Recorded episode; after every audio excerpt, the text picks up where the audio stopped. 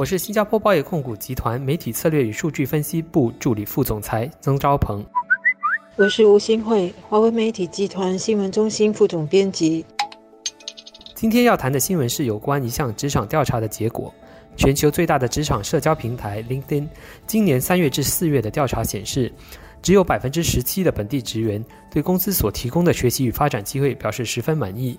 每三位受访的本地专才中有两人对所在行业的快速变化感到害怕，这个比率高于其他亚太国家。调查也反映，有超过四成员工认为公司所提供的学习机会不符合他们的实际所需，最终选择辞职。在这个变革的时代，这项调查反映的职场焦虑程度并不让人感到意外。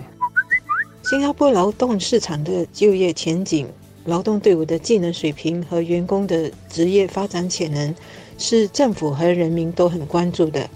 因为这些跟职业和就业有关的情况，都反映了国家的现实和展望，以及我们的劳动队伍是否具备了足够的知识水平来应对未来的世界和经济。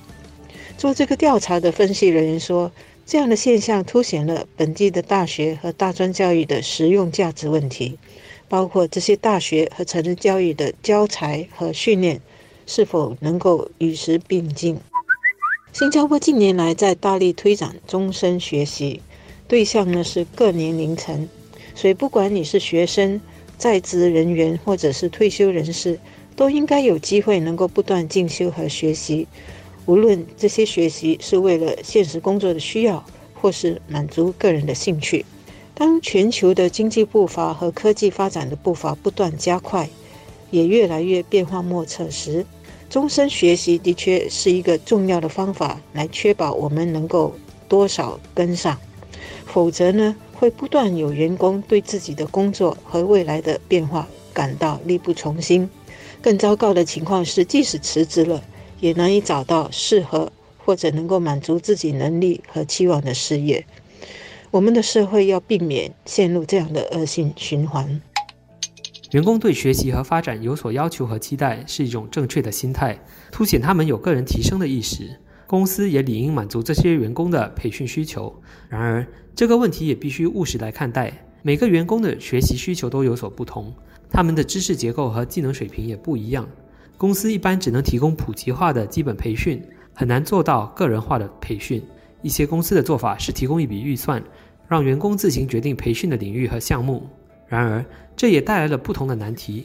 很多公司在平衡各种投资和开销时，未必能够在培训方面做大笔的投资，因此员工可能感觉公司在这方面的支持有限。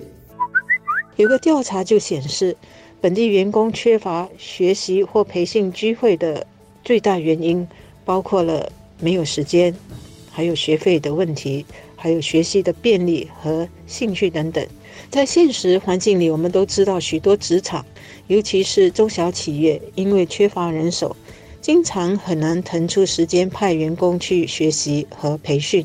在这样的情况下，公司能做的是加强内部的培训，而这个内部培训是很重要的。尤其是现在各个领域都在被政府推动要加快转型，转型当然就不能没有学习和培训来支持。否则，转型的结果是产品和服务都不能够达标，员工的事业前途和薪水，以及公司本身的业务和品牌都会受到很大影响。这对整体新加坡的经济和劳动队伍都是不利的。有趣的是，这项调查点出了另一个情况，就是尽管焦虑有显著的受访者的学习动力偏低，就有接近四成的受访者同意。网络学习有助于克服没有时间学习的挑战，但新加坡员工每周上网学习的频率却非常低，只有零点五次。与其被动的等待公司的培训，不如改变主动性不足的问题，这样才得以更接近个人的终极目标，就是成为一个更有受雇能力的现代员工。调查也列出了应付未来经济全球目前最热门的技能需求有哪些，其中就包括三项。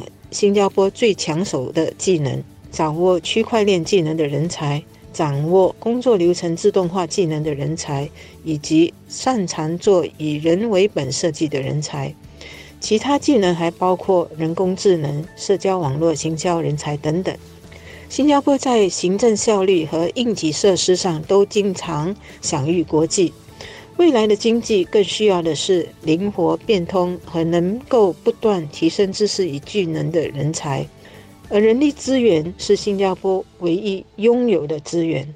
我们在推展终身学习的文化时，需要有战略的思考，也要有自发的自我提升的要求。毕竟，机会是不等人的。机会也要靠自己去发掘和提升。